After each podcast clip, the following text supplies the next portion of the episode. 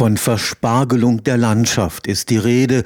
Die riesigen Masten und gewaltigen Rotoren der Windkraftanlagen sind für viele ein Graus. Dabei ist Windkraft ein unverzichtbarer Baustein der Energiewende. Im Vergleich zu Strom aus Windkraft ist der Sonnenstrom teurer und unterliegt stärkeren Schwankungen.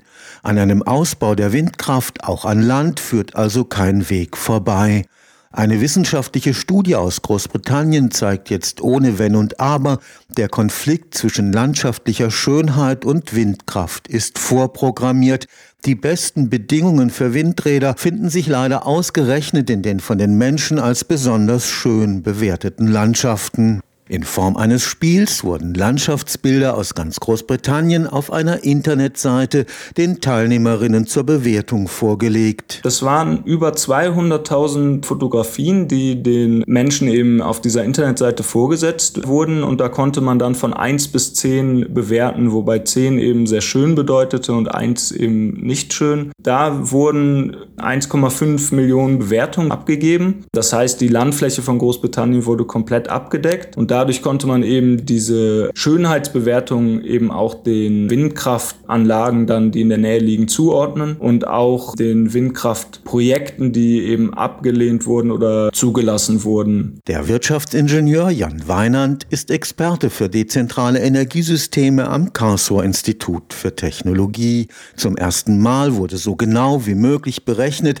welche Folgen der Verzicht auf Windkraftanlagen in als besonders schön empfundenen Landschaften Landschaften hat. 18 Prozent weniger Windstrom und das bedeutet 26 Prozent höhere Kosten für Verbraucherinnen und Verbraucher. Die besten Windbedingungen sind eben häufig auch an diesen schönen Landflächen dann zu finden. Da haben wir uns jetzt eben nur auf die 10 Prozent schönsten Flächen bezogen. In Realität werden natürlich auch andere schöne Flächen auch noch einen Einfluss haben, aber wenn man nur diese 10 Prozent ausschließt, dann kommt es eben zu diesen 18 Prozent geringeren Potenzial, aber auch zu höheren Kosten. In Deutschland Deutschland ist der Konflikt zwischen Landschaftsschönheit und Energiewende etwas weniger deutlich ausgeprägt. Weil die Landschaften im Norden, wo eben die meiste Windkraft bisher platziert wurde, eben als nicht so schön bewertet wurde, bis auf die Küstenregion. Aber wenn man jetzt zum Beispiel Bayern hernimmt, mit sehr vielen schönen Landflächen im Bayerischen Wald oder an den Alpen, dort gibt es dann eben doch wieder die sehr starken Kompromisse, die man eingehen muss. Die Studie gibt wichtige strategische Hinweise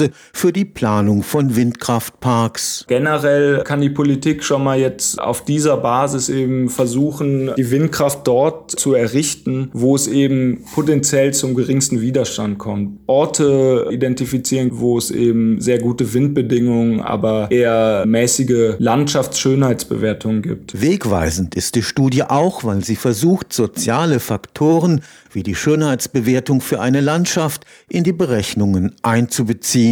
Wir berechnen mit unseren Modellen ja immer Potenziale, wie viel kann maximal an Windkraft eben erreicht werden, wie viel Energiemengen. Und in der Wirklichkeit sieht man eben, dass das nicht umgesetzt wird. Und zum Beispiel in Deutschland ja auch in den letzten Jahren der Ausbau eher zum Halt kam. Und der Einfluss auf die Landschaften von Onshore Wind ist tatsächlich der wichtigste Einfluss, der da zu diesem Widerstand der Bevölkerung führt gegenüber dieser Technologie. Aber es ist eben schwierig, diese sozialen Faktoren zu quantifizieren. Stefan Fuchs, Karlsruher Institut für Technologie.